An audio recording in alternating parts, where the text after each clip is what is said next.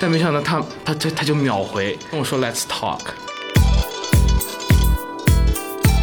谁比较酷呢？然后，然后我想了一圈，发现，哎，可能我能够联系到的人里面最酷的人就是陈冠希吧。C L O T C M D 哦。一个人有没有自己热爱的东西，是不是一件那么重要的事情？就是对你的人生是不是真的能带来特别大的改变，是一个 question mark 呢？大家好，我叫陈冠希，我不知道我的名字，你有没有忘记？有 passion，再加上有 reason，然后还有一点很重要就是正好有机遇。好久不见，难道忘了我吗？不管你再 passion，你也一定不是最有 passion 的人。到后来，我就直接是一个，我就已经疯了。我不会重复，总之唱片公司已经属于我，时装品牌归我，常听，我号。今天我请到一个我们 Annenberg 学院 USC Annenberg 学院的大红人艾伦老师来做客我的播客。你艾伦老师，快跟大家打个招呼吧，大家有想要见的。我谢谢你，大红人，确实确实，小红书上都是啊、大家大啊、大家好，我是 Annenberg 传媒管理专业研二的学生，也是七号的在我们 Influencer Strategy 这门课上的同学啊、我是艾伦。一个月以前，艾伦他找到了陈冠希来 UIC 做了一个 talk，然后当时那个活动也是吸引了非常多的人来。这个 persuade 他的过程，以及我们我当时也去在门外听了一些他的他的话，然后他当时聊的一些东西，就是有关他自己的品牌，然后在美国这边如何讲好中国故事，然后传达中国的那种 spirit 的感觉。我觉得他自己这个人是很纯粹的一个人。我不知道你，因为你肯定跟他的接触比我跟他的，我我不知道他们，我也不是很那个什么他。你可以先跟大家讲讲你是怎么 approach 到他的。OK OK，嗯呃，其实这个问题有有很多人，就是无论是当时活动结束之后，还是事后在微信啊以及什么平台上问我，就是我是怎么联系到他的。其实这是就是认识的关系了，因为一段实习的原因，然后我的老板跟他又是从小一起长大的好兄弟，所以就而且跟他有有一些潮流圈里的共同好友吧，所以自然而然的就就联系上了。然后之前他在洛杉矶的店里有 pop up 的活动，我也有去，然后跟他打过招呼。然后这是个、这是个前情提要了，但是想办这个的。契机其实就是一个在，就是我暑假的时候在被子里的 random 的想法而已。因为我身边很多朋友同学都在上海实习嘛，然后我个人也是，我其实还好，我基本上每天七点都能下班，但是我有很多在快销、在美妆那些的同学们，基本就是每晚就是八九点，然后九十点这样才能下班，然后平时说一起吃饭，但是到头来可能。一是约不上，或者就只能很晚的在酒吧见，嗯，就是非常现实的情况。然后就是那天就是感觉很累很累，然后我那天也因为一些事情加班啊什么的，回到家之后就特别特别想想回来读书，因为回来想就是在这边生活的非常自由啊，以及我平时爱好广泛啊，什么平时会去看球啊什么的，就感觉这边的生活很快乐。然后突然想到，因为呃去年我们就是每周五都有一个那种会请一些 guest speaker 来嗯。分享讲座啊什么的。之前其实办过很多，比如说 S M 的美国这边的老板有来过，施瓦辛格有来过，分享他做的一些事情。对，我也不知道，但吴彦祖确实来过，他他是电影学院，对，他是电影学院邀请的。但是不管怎么样，我的很多同学都是在下课之后跑去那边也见到了他本人。嗯但是其实针对我们中国学生做的活动，其实就是一个类型的，就是求职的分享，要么就是找一些公司的呃内部的人来分享他们的、呃喜欢什么样的人啊，或者就是找学长学姐来进行他们自己的经验的分享。其实我自己因为现在也在找工作嘛，所以嗯虽然肯定这种类型的 talk 是非常有用的，也非常实际的，但是我觉得可能对我来说，我不希望自己就是最后一年在学校里读完之后，能够记得的、值得回忆的，在学校里的这种活动，就只是参加了这些为了找工作而做的一些讲座而已。我就是很想给中国学生做一个真的比较酷的，然后他们也能一直记在心里的一场有意义的活动吧。然后我就想，哎，我要找谁呢？谁比较酷呢？然后，然后我想了一圈，发现，哎，可能我能够联系到的人里面最酷的人就是陈冠希吧。哦就直接发消息问他有没有兴趣。说实话，没有想到会怎么样，因为我想可能就是发了就是发了，就是嗯大不了就就此而止。对对但没想到他他他他就秒回跟我说 Let's talk，、然后后来我写了一份很长很长的 pitch letter，pitch email 给他本人，然后他说他把我他的邮箱给了我，然后也帮我 CC 了他的团队的一些人员，然后让我之后跟他们聊具体的细节什么的，然后之后就是慢慢步入正轨吧，就是跟学校这边聊大概的日期啊，然后一点点点点就是感觉有组织架构之后，其他的就一点点的来，比如说请 panelists 啊，然后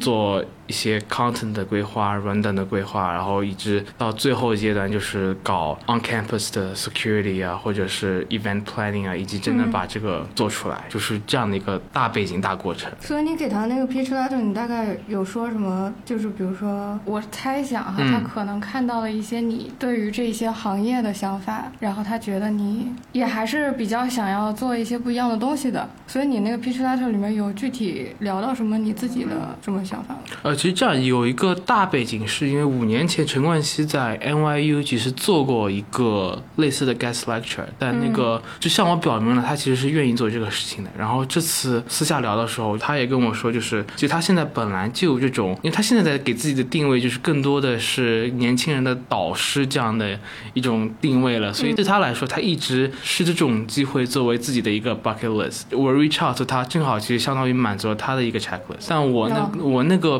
pitch letter 怎么写的呢？就是首先就是介绍一下我自己是谁，以及介绍一下我们这个 a n a b e r speaker 的一些过往的情况，以及谁有来过，就是这个平台是怎么样的。因为我们这边我身边有很多同学希望能够在就 fashion industry 或者在 entertainment 方面有所发展，但是目前来说，我们能够请到的一些 speaker 都是比较快销、比较互联网行面的，所以对于这一方面，其实真的没有很多的中国自己的人能够为我们自己人分享一些有用的 insight 啊什么的。所以，而他呢一直做的就是通过自己的品牌讲好中国故事，然后是如何 bridge the east and the west，就这么讲，然后再跟他 list 了一下，就可能可以的日期有这几个。Looking forward to hear from you。你在给他，比如说瑞士这件事之前，他是对你，就比如说你们已经是有那种 private 的那种联系方式了，还是说，他我没有 private 联系方式了，但是他见过我，我也见过他，哦就是他知道你这个人他对他知道我这个人，我就是之前跟他当面的打过招呼啊哦什么的，所以他他知道。那你觉得在这个中间，我不知道你 work 了多长时间，就是你觉得有一些比较大的困难？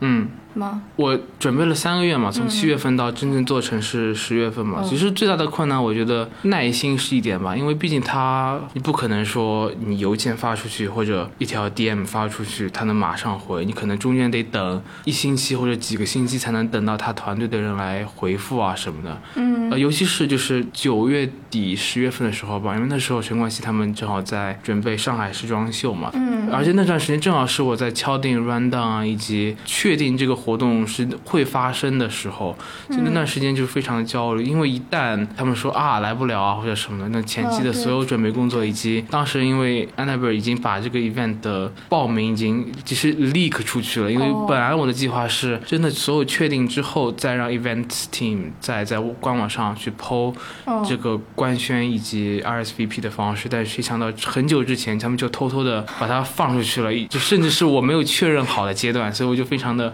嗯嗯嗯，怎么说呢，混乱。我觉得耐心是一点，第二个其实就是真的就是 communication 了。你涉及到那么多的部分吧，因为不仅有他，还有我们另外两个 panelists，他们都是有全职工作的人，就是学校这边也有 events team，然后有其他的媒体啊什么的，所以是你每一方，就是一旦你收到一条新消息，你得确保每一个人都是 on board 的，就是他们收到的信息没有误差的。其实这一点其实非常花费时间，因为一旦有一点点的变动，那你相当于又又要全部通知一遍，然后他们有时候搞不清楚的话还会来反问你，所以。当时可能十月头那段时间，就是我的微信和邮件，就是我一早上一起床的第一件事，就是打开邮箱开始回邮件，嗯然后开始回一些微信。睡前微信基本上是不会断的。我那时候我记得非常搞笑的是，有一次就是我跟 Doctor Ben Lee 就是一直在对这件事情，对到很晚，然后他跟我说他不行了，I need to rest。但最后其实是是对我真的很开心，就是能够真的能够大家都聚在一起了，就非常的符合我的预期，甚至超出我的预期。嗯嗯，很多人来。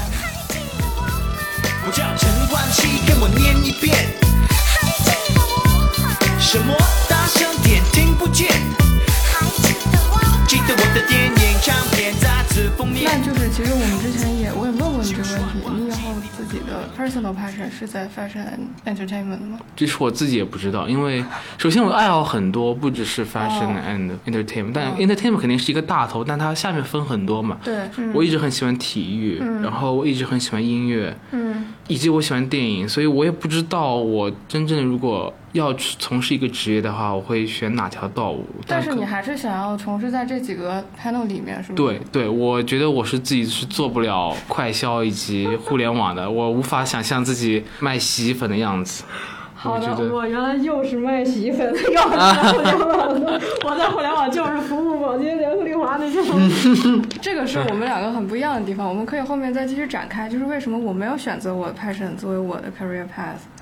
我我其实很很羡慕，我也很嫉妒，我也很各方面很惋惜吧，没有办法让我自己 passion 作为 career path，就是呃可以放在后面，放在后面嗯。反正当时我那天去，我在门口坐着听他讲嘛，他说了一句话。我为什么说觉得他很纯粹呢？呃，因为我以前在香港上学，然后有段时间我们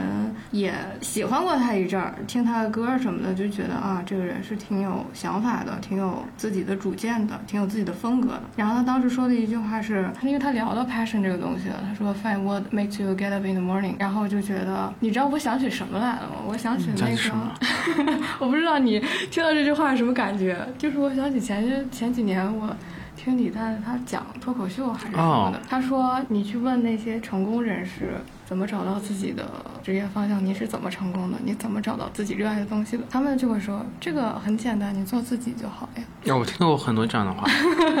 我觉得每个成功的人都会这么说。对对，就是所以他当时说这句话的时候，我想起来了这句话，然后我就突然觉得有点割裂，就是他这个人他的 passion 很明确，对因为他的个人的性格就很明确。对他其实对他自己 passion 的一种坚持和保护，就是他对他自己人格的一种保护嘛。我觉得他的那种 passion 是由自己的一种很强的那种自我性衍生出来的，因为他的 passion 就是他的一部分。但是这种人是很少数的一部分。对但是大部分人呢，我在问他们，比如说我问问一个人，你的 passion 是什么？绝大部分人的思路是：第一，我先想到的是我坚持做什么事情做了很久；第二，就是我可能做什么东西，别人觉得我做的很好，所以我觉得它是我的 passion。passion 可以是自己去衍生出来的，也可以是由外界去塑造的一个过程。那你觉得你的那种？比如说对体育啊、对音乐啊各方面，是什么样的契机让你对他们有这种热情的？最早萌芽的应该是音乐，因为其实我小从小学钢琴，从小弹吉他，然后小时候弹钢琴的时候，并不是很喜欢音乐，因为大家大家都懂嘛，谁对，我想问你这个问题啊，因为小时候学乐器都是家长让学的嘛。但其实是这样的，非常神奇的是，钢琴是其实是我自己选的。听我妈说，就是那时候在家里看那个电视屏幕上有那个交响乐嘛，然后我妈就顺口问了一句：“你想学什么乐器？”那上面都没有钢琴，我说了钢琴，我也不知道为什么我是怎么想的。是吗？但其实我还是喜欢钢琴的，但只是我不喜欢练那些哦车尔尼啊，那那几位朋友的曲子，因为非常枯燥。因为当时练琴其实就是为了完全是为了考级嘛，就是哦一级级的往上考。然后当时因为弹的不好，所以还被一直被骂到哭，被我们钢琴老师骂到哭。因为我们钢琴老师是音乐学院的教授，他对学生嗯都很严格嘛。然后我又是小学生，自尊心又很强，所以就没办法。我以为要说小学生很脆弱，没想啊到是小学生自尊心很强。哦，我对自己的自尊心一直是很强的，对。但后来学吉他完全是因为出于我的兴趣，因为当时喜欢 Taylor Swift，然后我也想像他一样，就是能够弹吉他什么的。因为当时钢琴也考到十级了，就想说，呃，就我刚初中嘛，所以呃钢琴都能考到十级，那我一定能学吉他，是啊，这么对对对，而且对学了之后才发现，其实你学好钢琴之后，学其他乐器都会有相对更有基础一点，因为其实都是互通的嘛。嗯，学吉他就是还好，我学吉他也可以考级，但是我完全就没有考，就是完全就是出于自己的兴趣去、去练啊，去玩啊。后来高中的时候在学校里组过一支乐队，然后做那个 guitarist 吧。嗯，因为我觉得音乐的这点就是，因为 it makes you happy，you know。对对，对，然后但其他的其实是尤其是体育的话，其实小时候并没有很喜欢体育，当时确实喜欢科比啦，喜欢詹姆斯，但没有到痴迷的程度。嗯我觉得一个很大的契机是因为我高中的时候做了我们学校的体育部部长，嗯然后那时候我其实是想竞选会长的，但是呢输了，我就只能选了一个有点感兴趣，但是呢又没有把握的一个部门，我就做了体育部，然后去就真正的去了解每一项运动是怎么运作的，以及他们的联盟是怎么。运营的，也出于那个机会吧，就非常神奇的踏上了体育的道路。然后后来的一份 Nike 的实习，以及后来在帮 NBA 做些事情，然后就自然而然成为了就是体育圈的一位打工人吧。嗯，对你觉得你觉得 passion 这个东西和回报率有关系吗？我这样说好听呀，但是虽然我也不是什么大爱粉人，我觉得可能不一定有关系吧。为什么呢？当然，我觉得回报率要看你是什么类型的回报率了。嗯就是对于这种工作来说，我觉得 monetary 的回报率肯定是哦不够的，尤其是如果你真的要 follow 你的 passion 的话。但我觉得，就是你的精神层面，你对自己的满足感以及哦骄傲的程度，那肯定是会有的。就是你当你从一个外人到成为了这个非常小的群体的一部分的话，然后你去了解这个背后是、这些事情背后是怎么运营的，那这整个过程以及最后的能够看到一些成果什么的，应该是非常我自己觉得是非常 rewarding 的一个事情。嗯，我最近看了一些 articles，然后是一些心理学相关的，他们会对 passion 有些定义，其实就是说这个就是一个有最高优先级的一个目标，which can bring you some emotional feedbacks、因为很多人他会认为说 passion 这个东西是两种学派，大体上两种学派，一种是 passion 是相对负面的一个东西，它比如说柏拉图，咱们延伸到古埃及、嗯古希腊那个阶段，柏拉图就觉得 passion 是让我们 downwards 的。但是 reason 是可以让我们 upwards 的，所以 passion 是我们应该要抑制的东西，因为它如果 passion 上来的话，有很多时候我们是不靠是靠自己的直觉和感觉去做判断的，不是说去判断怎么样，这个东西它就不理性。但是比如说像卢梭，他就是另外一种嗯学派，就是说所有的 passion 它其实都应该是由 passion 这个东西是好的，因为它能够帮助我们给我们一些 motivation，但是一定要有一些 reason 去。控制它，我觉得这个跟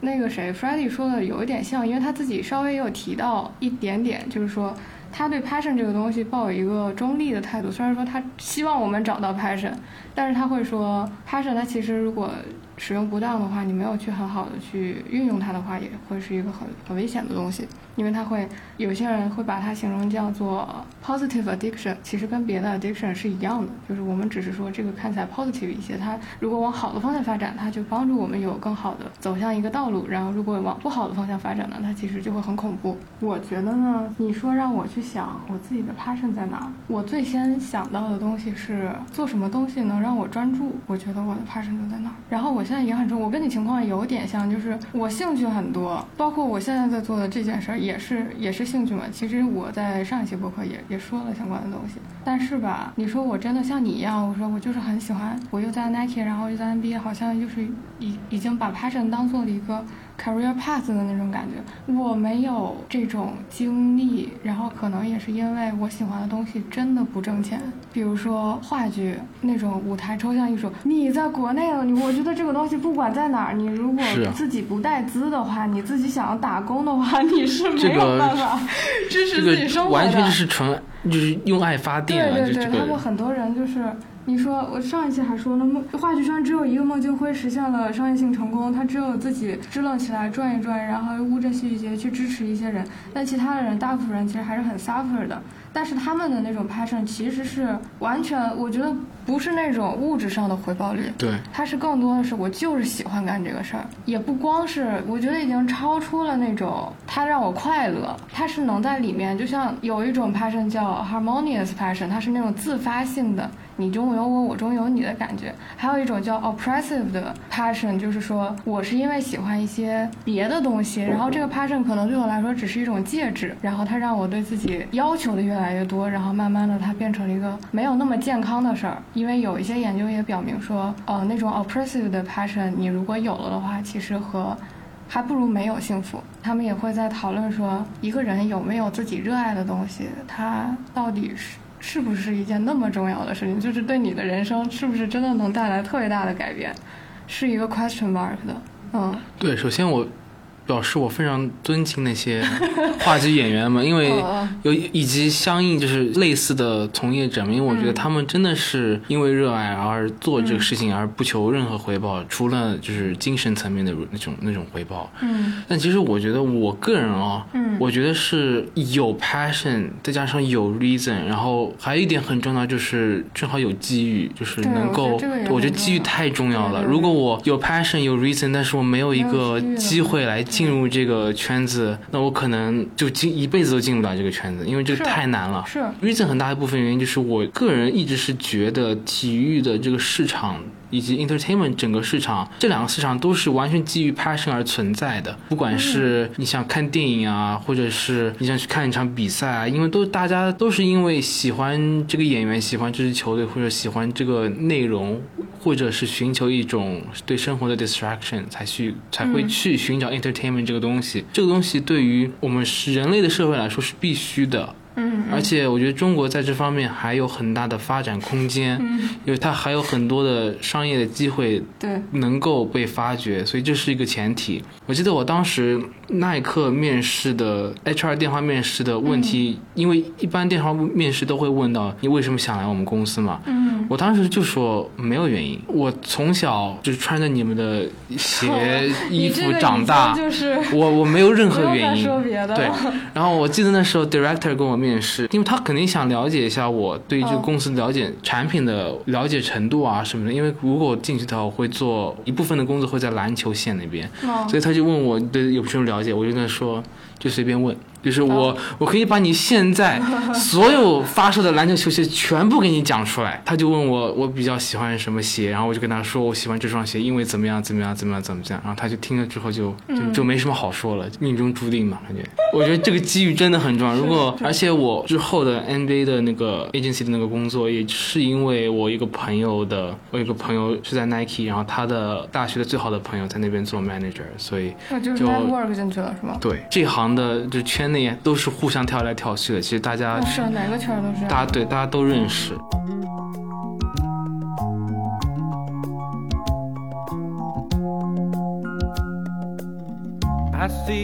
那你在工作的时候，你有感觉就是像我们那天说到的那件事儿，skill 比 passion 更重要吗？我其实当时没有觉得，但是我有这个想法的最开始的时期，其实是在 pitch 的时候，因为我可以说就是我在帮 NBA 做小编的时候，是我嗯最讨厌篮球的时候，因为像现在，比如说我看一场比赛，我真的只是去享受这场比赛，真的去嗯看，能够为我自己的球队加油啊什么的。但是你哦作为一个作为一个官方的，你首先你写的东西一定要是非常的客观的嗯，对你不能有任何的偏好，而且当你有目标之后，你就你看比赛的视角就会不一一样，你会关注很多很多跟 campaign 相关的东西，你就不会就就没有对。真的那时候很讨厌篮球，以及我们没有真正的，虽然我们上班时间都可以看球，但我们那不一样了。，对都没有真正的认真的看过一场篮球。工作时候最高兴的一天就是湖人被淘汰的时候。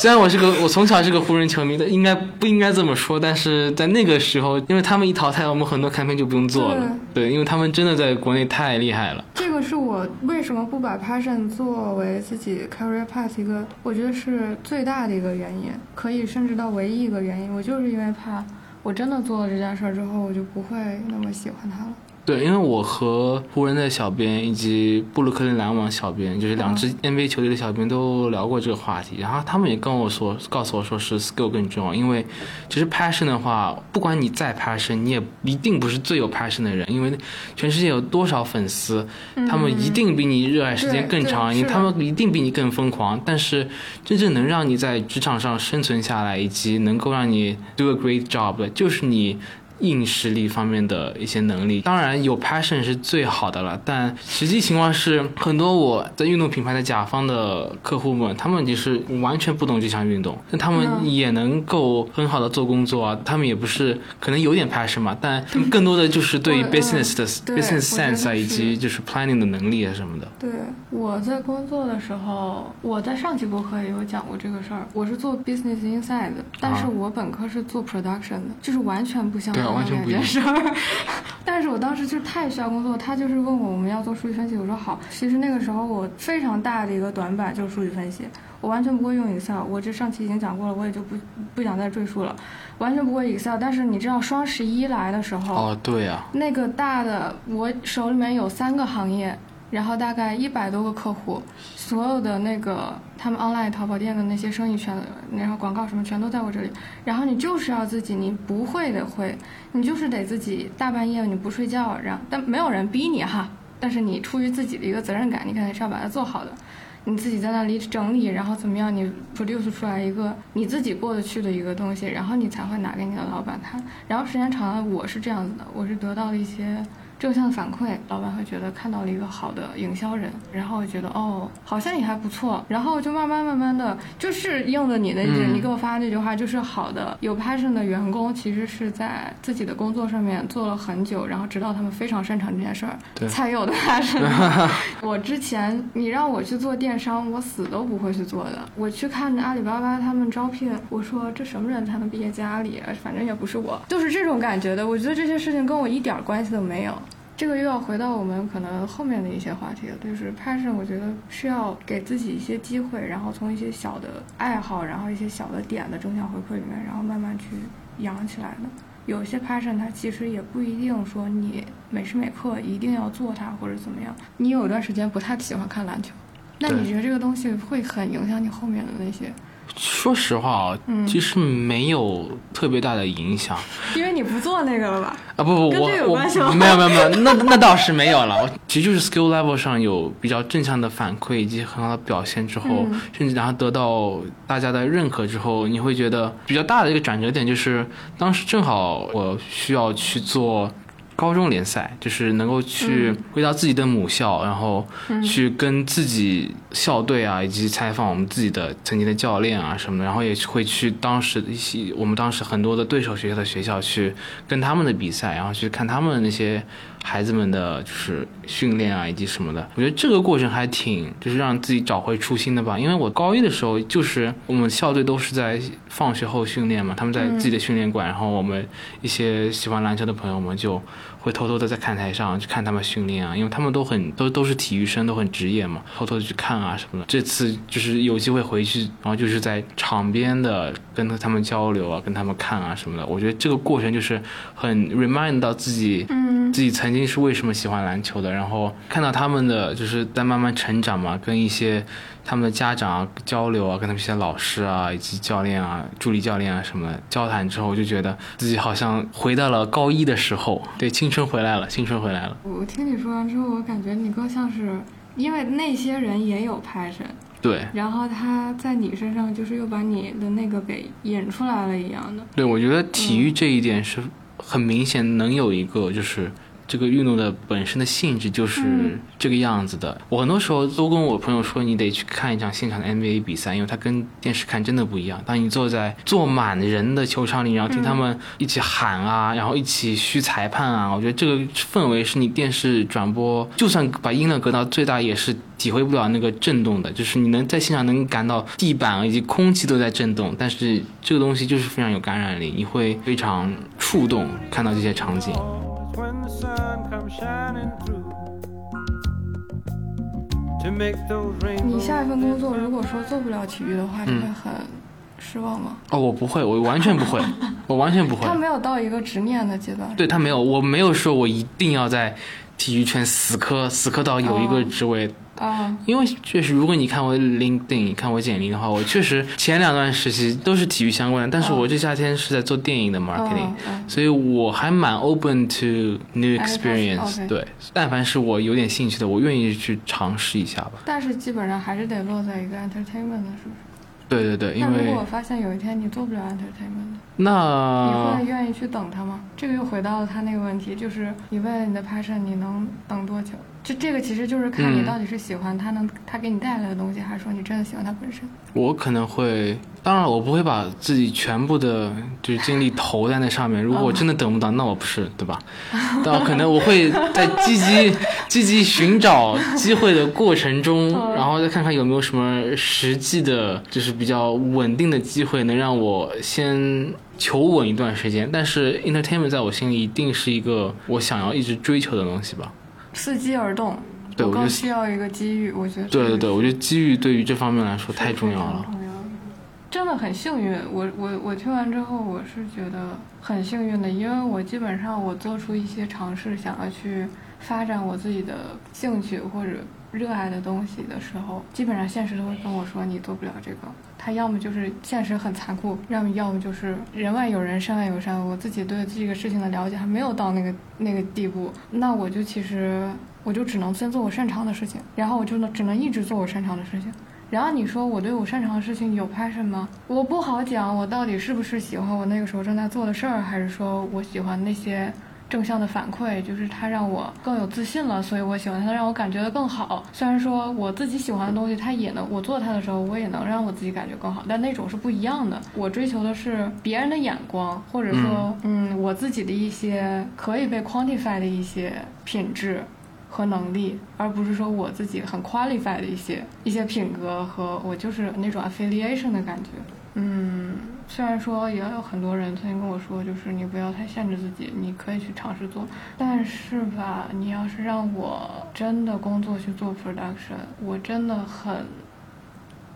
很害怕有一天我是我不会再想要自己还能依然想要去表达了。我觉得这个很恐怖，所以我就把它暂时先封存起来，然后我自己干脆就是 professional 的那个领域，我有 professional 的角色，然后我热爱的地方，我有我热爱的角色，然后他们是分得很清楚的。我觉得这样挺好的好上海人，分得很清楚。我觉得这样挺好的呀，因为其实大多数时候你嗯问任何人，他们都会跟你说哦，做自己，然后去追寻自己喜欢的事情，然后不要听别人的。但其实现实、嗯现实生活中，其实真的很少有人能够真正的去全力的做自己，做自己喜欢的事情，然后不考虑一些比较呃实际的问题啊什么的。所以大部分人还是会从事一个自己比较擅长的领域，能做好的领域，然后再。用那方面赚来的钱啊什么的去开发自己的爱好啊什么的，我觉得这是非常现实的问题。我只是因为可能我机遇正好到了吧，所以但是我自己是有一个叫最低的标准吧，我可以做一些我看起来没有那么感兴趣的事儿，但是那里的人，我是一定要在他们身上感知到这些人对他们自己的工作是感兴趣的。我可以对这个事儿没那么感兴趣，但是但是他们可以感染我。嗯我觉得这就是，如果尤其是在职场里面的话，不会让我觉得那么痛苦。然后可能慢慢的我我会能够就像你说的啊，那些跟那些老师、家长啊去说，跟那些高中生去聊，因为他们是有 passion 的，所以他能传染给你，然后你就被他们带着，就是一个正向的循环。那如果有一很多地方，比如说只是也是为了挣钱，对我来说我接受不了。对我，因为我没有待过互联网或者快销，所以我不知道，我不知道那里同事的情况是什么样的。但是就我个人的经验来说，我所待过的这几个行业，就是同事之间真的是非常的亲密的，因为就是大家其实也都是因为相同的原因来到这里，大家也都很喜欢音乐，大家也都是非常铁铁杆的球迷，以及大家，其实我非常怀念就是我们上班的时候，因为每天早上如果有 NBA 比赛的话，大概是十点半开始嘛，北京时间十点半开始，那么午休的时候正好其实差不多会是一场比赛打完，那么大家到那时候，因为大家都知道要吃饭了嘛，所以我们就会围在设计师的巨大的苹果电脑的屏幕前面，然后大家搬好凳子一起去看球啊什么的。每周都会有运动局啊，就是不只是篮球了，可能什么腰旗橄榄球啊、飞盘啊，我们不感觉是在跟同事一起对，工作了，就就对就相当于其实在一起做一个 group project。just the two of us.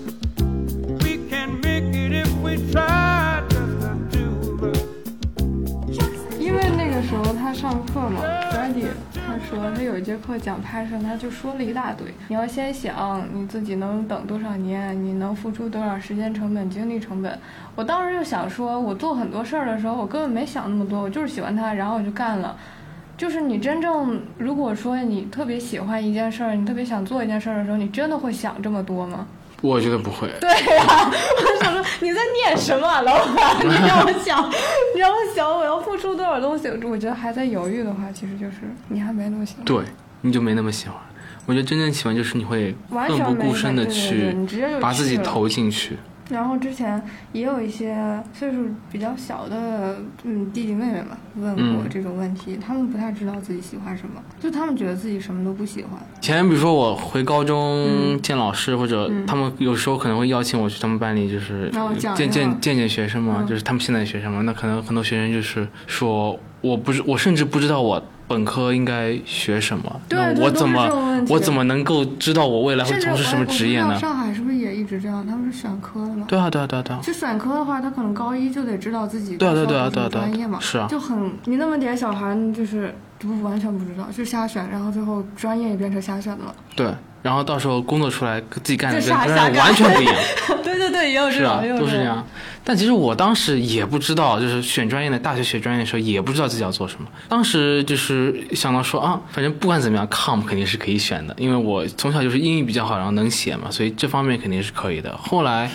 我其实就是完全从自己喜欢的 subject 出发，因为我当时高三的时候很喜欢，我一直很喜欢历史。在高三的时候上 AP 的经济宏观经济嘛，然后我英语一直还不错。我结合一下呢，大学里可以选的是政治 （political science），就是在美国学政治。然后我其实当时这个决定很早，就是进大学之前就想好了，然后进了大学之后就直接上了三门必修课，直接转进专业。就你当时没有想过好不好找工作的问题？哦我知道是这个一定不好找工作，但是你就是想学，对，我就是想学，因为我就是想去了解这个事情而已。因为一般的我们大学都会学 double major 嘛，就你还会有一个 major，所以那个 major 我就会哦稍微哦慎重的考虑一下，就是我知道有这个这个 major 已经没有救了，哎我一定是找不到工作的。那个 major 我一定要找一个稍微实际一点的工作，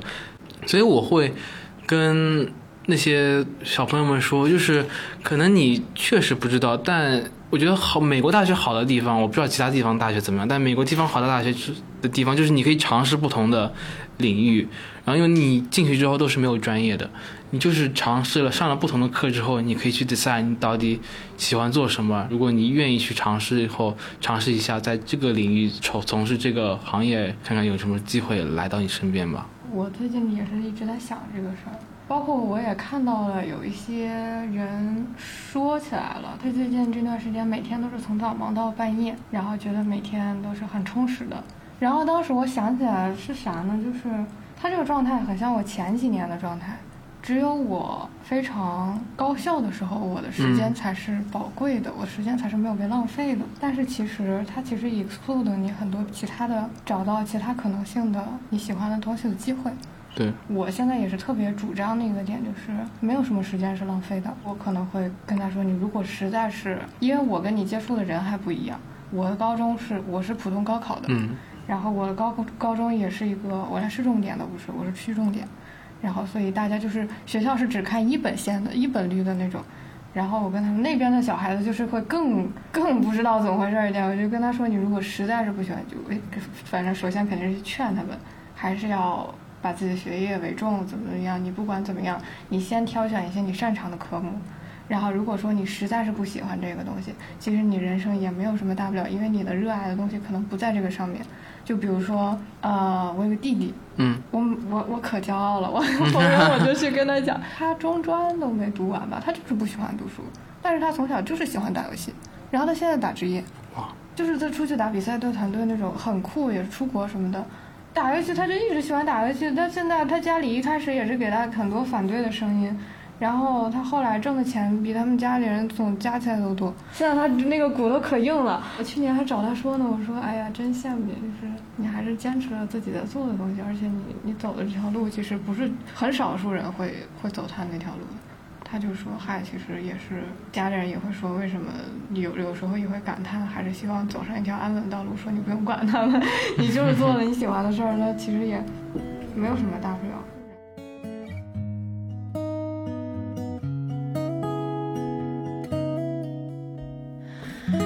我扔大成精装的枕头，等你你奔向可能我。会比较悲观了，就会觉得什么 passion 是一种，就像刚才说的，什么 positive addiction 是一种自我麻痹，就是你喜欢的到底是什么东西，你的人格是不是健全的，你是不是背背向一个健全的人格去喜欢这个东西，就是它是一个很复杂的因素，所以其实很有可能是你自己在骗自己，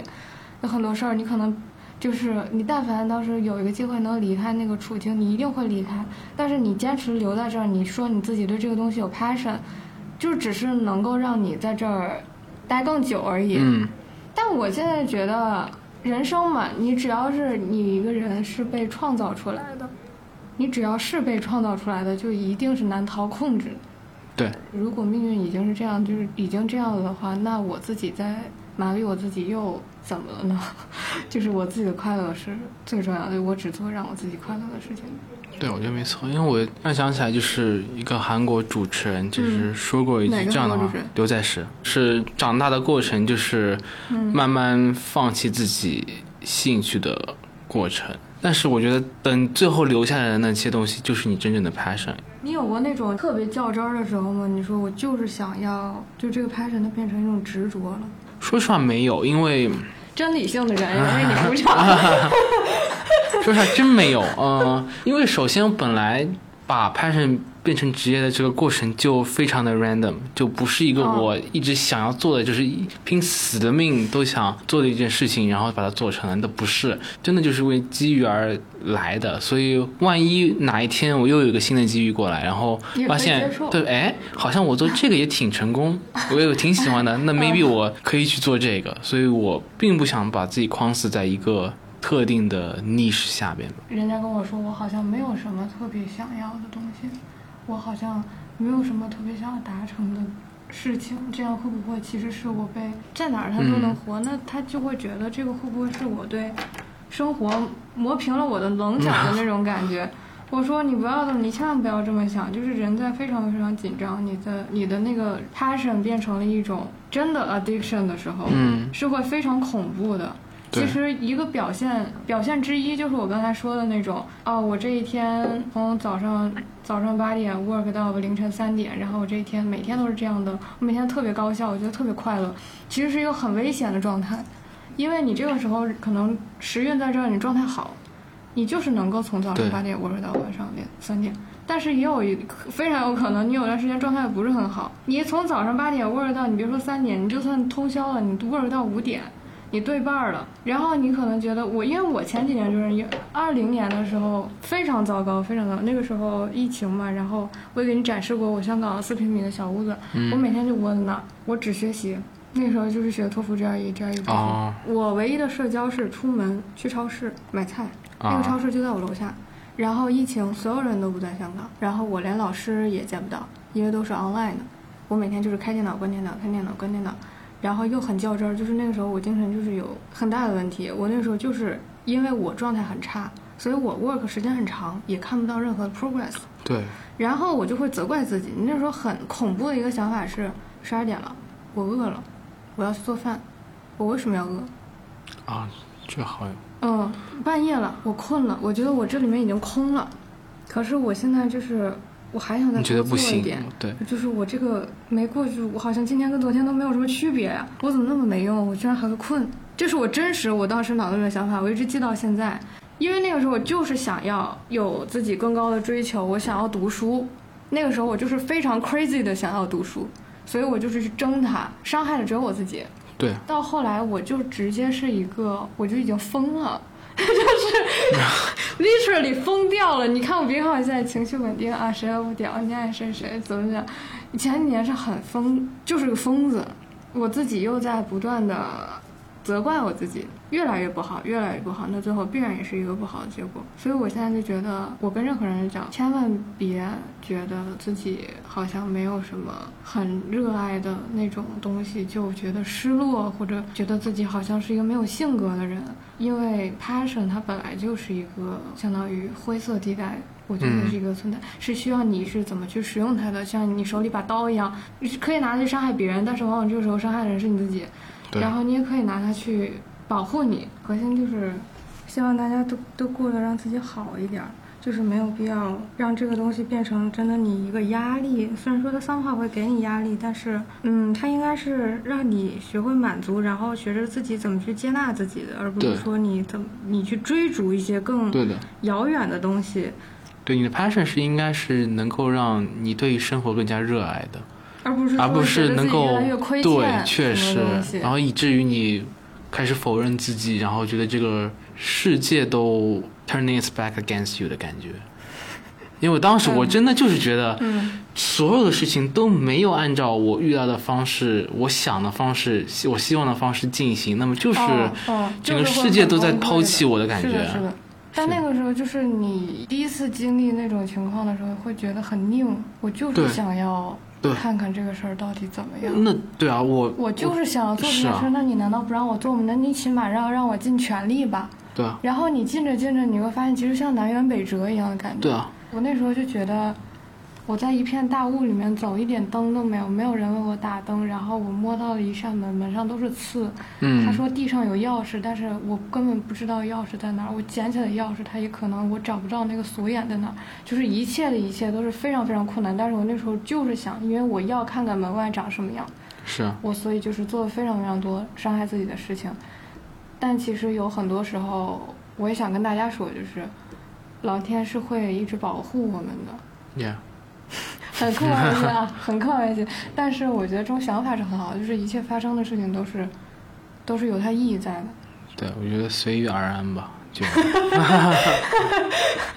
就如果说那些事情真的让你很难受的话，你可以去想一想，或许会有更多别的机会，然后一些别的可能性。可能你是现在的一些执着里面较真儿起来了。嗯，嗯，回到刚才那个话说，就是什么时间都不是被浪费的嘛。就是我觉得对 passion 也是不分大小的。我就是喜欢一些很土的东西的话，它会让我更像个人。嗯，我喜欢一些很小的东西，我喜欢吃饭，你喜欢做饭。没有，就是 对，拿我自己觉得，我喜欢话剧、当代艺术，都是一些很抽象的。我连上舞课、跳舞课都是那么 meaningful 的，但是我就是也很喜欢一些很土的东西，那些东西也让我变得更像一个人。然后这个东西都是我的一些 possibilities。你说，我难道刷是一个小时抖音？虽然说我依我依然不不推荐大家刷一个小时抖音，起码你的大脑、你的身体、你的意识希望你去做这件事儿，我觉得就一定是有它的道理。然后这个东西是给我不同维度的人生提供了一些履历的，像包括再说回到你给我发的那个成功学的书，哦，在职场里面呃 passion 没有 skill 重要，但我想说也就只是在职场里面。对，但是人生不是只有职场。是的，会的会更加光明灿烂，空白的我之前有一期播客是跟我伦敦最好的一个朋友之一聊的，他是一个记者，挺厉害的，他自己也是一直有非常有明确的新闻梦想、新闻目标的那种新闻素质的那种人。然后我们曾经聊过这个问题，就是有些人进入这个行业，他其实完全没有什么 passion，他只是因为传媒研究生不考数学，啊，当你真的特别，我就是怀揣那种新闻理想，然后你身边坐着一个因为研究生不考数学所以来的人，你是会觉得很难受的。包括我也是跟他这样说，就是现在很多人做 media 这个东西，他其实没有完全明白这到底是什么，可能只是觉得来钱应该好像有可能比较快而且很光鲜啊，啊，对啊，对啊。但是他就会说，我们现在能坐在这儿说大谈梦想和热情、热爱，是因为我们是 privileged 的，就是有很多人他们其实可能没有办法有那么多的资源，那那些东西对他们来说就是很重要的事情，可能他们的 passion 就是在钱，很赤裸，钱以及我自己的 reputation 以及 social status。那你跟他们去扯一些很理想化的东西，其实对他们来说也不是很现实。就还是那句话，不能在呃我们在探讨一个人或者一件事儿的时候，不能脱离掉他的环境去讨论他嘛。所以其实就没有什么，我一定比你要想得多，或者我一定比你的人生就有意义。其实也没有什么特别大的必要，也没有必要就特别纠结在这个事情上。大家同时做一件事儿，就是各有目的，管好你自己的目的，嗯就是坚持好你自己的目的就可以了。别人的事情其实也你如果真的在他的那个处境里面，也不一定就真的能做出不一样的选择。所以就是也不要 blame 别人。我记得我本科时候不是学政治嘛，我们上过一节，我上过一节课是关于美国的 criminal justice system。班上有一个黑人老哥，他刚从监狱出来，但是他来到这边是想学法律，成为律师，因为他要给，因为那那节课学的主要的 take away 就是黑人在美国被执法的概率比白人其实高出很多，以及他们被在哦监狱里被判刑的概率也是概率以及就是严重程度也比白人高很多，所以那个老哥不知道因为是什么事情进了监狱之后，现在出来之后想要说考律师，成为律师帮黑人打官司，就是为了能够后自己微薄的力量来扭转美国这个整个 criminal justice system 的一个根深蒂固的问题吧。所以当时跟他一起上 discussion，感触还挺大的。也他他他这个人真的就是非常非常 into it，就是你看他回答问题，以及他就是向老师提问的，就是整个的给人的感觉就是他非对此非常非常的认真，以及他好像是真的想做到这件事情。我上过那么多政治的课，他这是唯一一个我真的有印象的，能够记住的一个人。就还是那句话，我觉得身边有 passion 的人是很少见，但是也是很珍贵。就是我觉我相信他们一定能做成点什么东西。对对，我很很尊重这样的人吧。哎，我跟你讲故事，突然想起来了，就是上班的时候，就是类似那种新人培训，就给你洗脑的一些东西，哦但是你会认识一些别的部门的人。然后认识一个阿里影业的，就是他变动很多，来刚来上班，然后也非常不适应，也有很多觉得不合理的地方，但是他还是坚持留在这儿，因为他能接触到一些制片人，然后啊，导演那些，然后那个时候正好是梅艳芳，对，梅有一部电影，对对对，我知道我知道。嗯嗯，正好是是阿里影业他们 release 的，然后他们就去哦负责前后沟通什么的，他就去见了那个电影的制片人，是一个爷老爷爷的那种感觉，然后就跟他说，因为这算是一部文艺片嘛，对文艺片的话，它的票房肯定是有阀值的，嗯就是他一定不会赚钱的。就问他，你既然已经知道他不会赚钱了，你为什么还要众星云集的，就是那么嗯大手笔的去做这件事儿呢？他就是说，那个爷爷他说了一句话，然后让他一直有动力留在这个行业里面，就是说，因为这个是我和梅姑的一个约定。对对对，我知道我知道这个事情，哦就是因为他当时就是梅艳，他 promise 过梅艳芳，嗯就是等他走后，未来一定会帮他做一部关于他的电影。反正那句话当时就是在他面前说出来的时候，我当时听了，我马上我对那个饭局马上我要潸然泪下。哦，对我那个安妮塔那部电影，我看到看到预告都想哭。就是因为他们有 passion，所以做的东西很有匠心。对，我觉得这个是很关键的。我原来在平台做一些平台内的东西，如果我离开了那个平台，其实我什么都不会。我说什么都不会有点绝对，但是我如果去脱离掉了那个 infrastructure，、嗯，我没有那么多资源的情况下，你纯给我一个 new case，我还是很茫然。对，他那个情况是完全不一样的，所以这个也是为什么我下一段工作我完全不考虑平台，给你搭了一个乌托邦的感觉，然后让你给你洗脑，让你觉得你我真的很爱这个公司，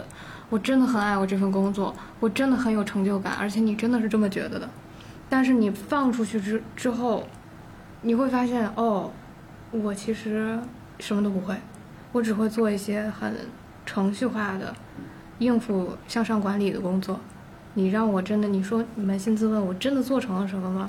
因为你知道，有些客户也挺大的，他们嗯获得一些商业性成功之后，你作为他们的出谋划策的人，相当于 consult consulting 的那种东西，那这个他们人家商业性成功真的能归到你头上有多少呢？很少有人对，很少有人会想这个事情，然后时间长了，你就会真的觉得那些成功也是我的，然后会因为像一种迷幻剂一样，它是给我的正向反馈，所以我我热爱这份工作。对，但这个很很危险，尤其我其实咱们年龄都还挺小的，嗯说实话，年龄还挺小的，你不可能一直在一个互联网公司工作，也大概率，我觉得传媒行业就是不像公务员那种，你一干就像我爸妈对一干干一辈子，对机关单位很正常。你想要去换一份工作，你等到这个公司它好像走到一些你觉得实在是没有办法再同路的时候，你想要给自己一些别的机会，见一见别的人。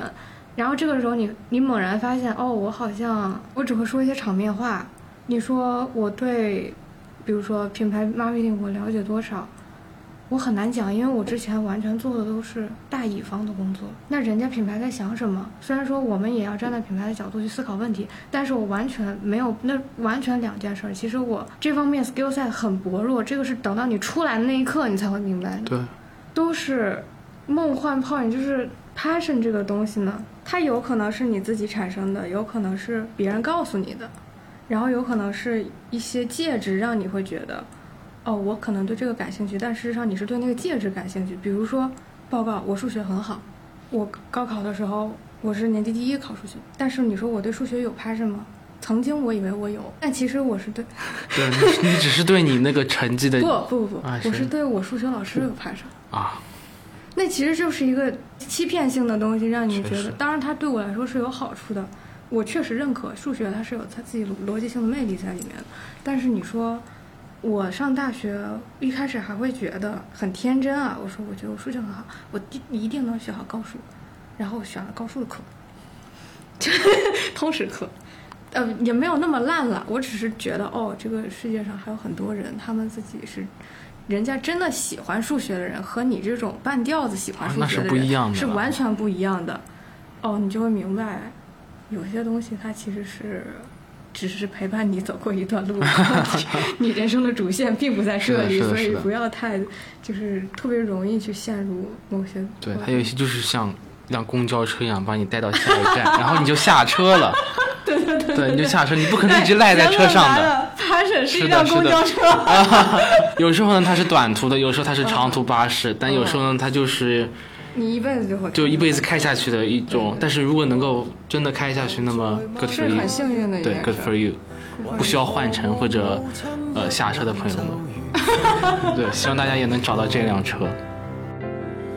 孩童只盼望欢乐，大人只知道期望，为何都不大懂得努力体恤对方？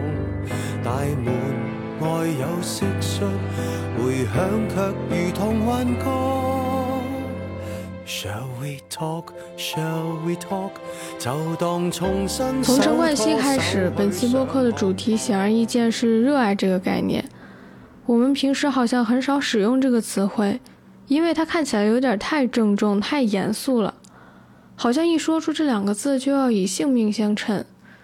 但宏观大体上由微观构成，因此我选择以最平凡的方式谈论这个话题。第一次，或许也是最后一次，和艾伦在 Santa Monica 吃饭的时候，我说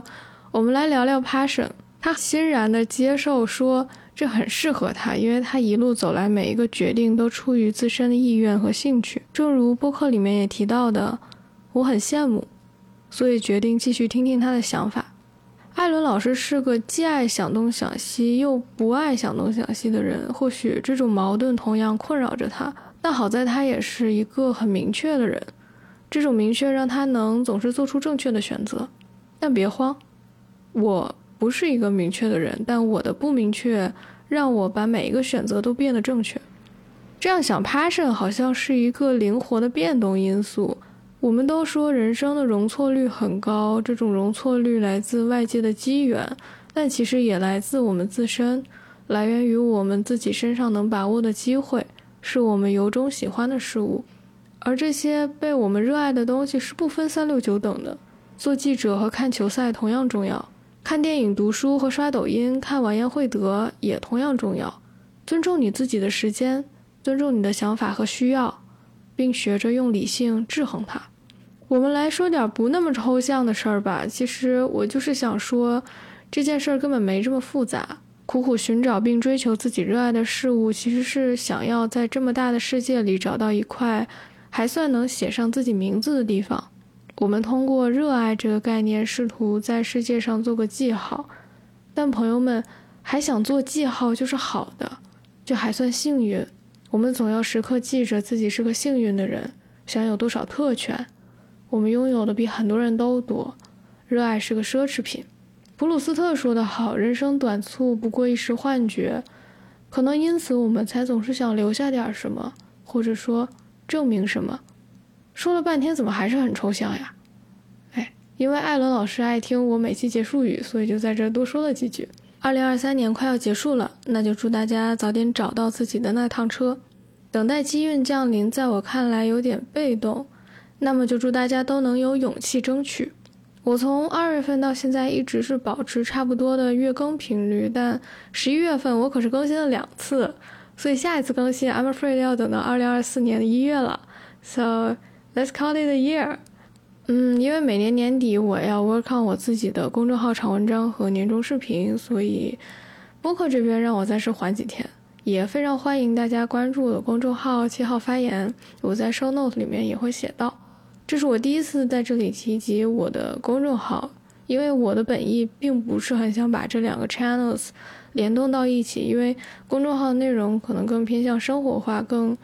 嗯更情绪化的阐述，which means 和这里的风格非常不一样。但如果你有兴趣的话，欢迎你关注我的公众号。所以这就是本期播客的全部内容了。这里是不沉溺过往经历，只讨论沉淀观点的听者有份。我是七号。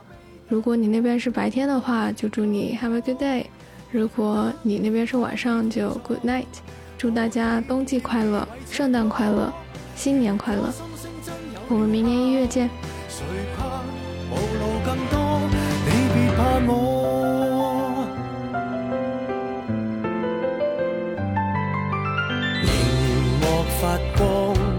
无？论什么都看。我把这番话告诉了沐雨他回我，他正在读《追忆似水年华》。我说说你读书少，你也没必要这样吧。他说我这是重读，我觉得普鲁斯特宣扬的活法可能能解决你那个奇怪的困扰，就是普鲁斯特时刻，找一件小事，陷入对生活本身的美妙回忆，有点像入定，但不是超脱的，是深入的。这也是普鲁斯特曾经陷入的，人都曾经陷入的。我说，可生活本身的美，此时此地没有更深一层的美，是我们中国人多么熟悉、多么爱聊的美啊！不用再看一个一百多万字的外国书了吧？不就是一饭一书、一期一会这些吗？漫长的思考总是带回平常的答案，当然它不平庸。一生所为即是接受平常，因为那是非常手段得来的。而且普鲁斯特那美好是乡下庄园，是拿起一个叫什么来着的小面包，他细细品味。我说一个我们中国人的美好，我在一个纪录片看到的，一个老奶奶曾经是慰安妇，受尽屈辱，在极差的条件中生活。老奶奶说，只要每天能吃野东西，去看看就很好。野东西就是野菜。我想知道普鲁斯特觉得这艺术吗？这生活吗？这神圣吗？没有人听到这个能心情平静。设身处地，恐怕自杀会是很多人的首选。然而，老奶奶的伟大也许就在于她比我们更加洞悉了生活的真相。野东西和法国面包，患有关节炎默默活着和享受泳池里百米冠军时刻的冠军，靠乞讨吃到一个凉汉堡，把肉饼给孩子，孩子觉得很美味，与吃炖鸡还要强调着鸡生前常听音乐、常吃松露的人们的人类，在这一类，在这一瞬间的意义上，有大同。